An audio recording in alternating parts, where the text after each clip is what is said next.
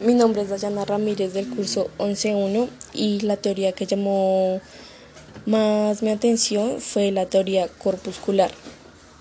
La teoría corpuscular, planteada en el siglo XVII por Isaac Newton, lograba explicar tanto la propagación rectilínea de la luz, aunque no explicaba satisfactoriamente la refracción. Esta señalaba que la luz consistía en un flujo de pequeñísimas partículas o corpúsculos sin masa emitidos por las fuentes luminosas que se movía en línea recta con gran, rapidez.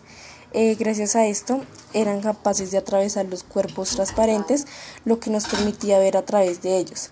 En cambio, en los cuerpos opacos los corpúsculos rebotaban, por lo cual no podíamos observar lo que había atrás de ellos. Entonces, esta teoría explicaba muy bien la propagación rectilínea de la luz, la refracción y la reflexión, pero no los anillos de Newton, las interferencias y la difracción. Básicamente, la teoría de Newton se fundamenta en estos puntos, lo que son la propagación rectilínea, que es cuando la luz se propaga en línea recta porque los corpúsculos que la forman se mueven a gran velocidad. Otra es la reflexión. Eh, Newton explicaba este fenómeno diciendo que las partículas luminosas son perfectamente elásticas y por tanto la reflexión cumple las leyes del choque elástico. Y la refracción.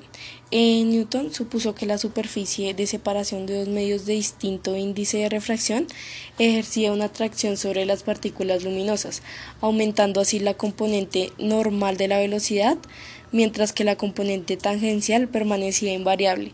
Entonces, pues según esta teoría, la luz se propagaría con mayor velocidad en medios más densos, y este fue uno de los puntos débiles de la teoría corpuscular.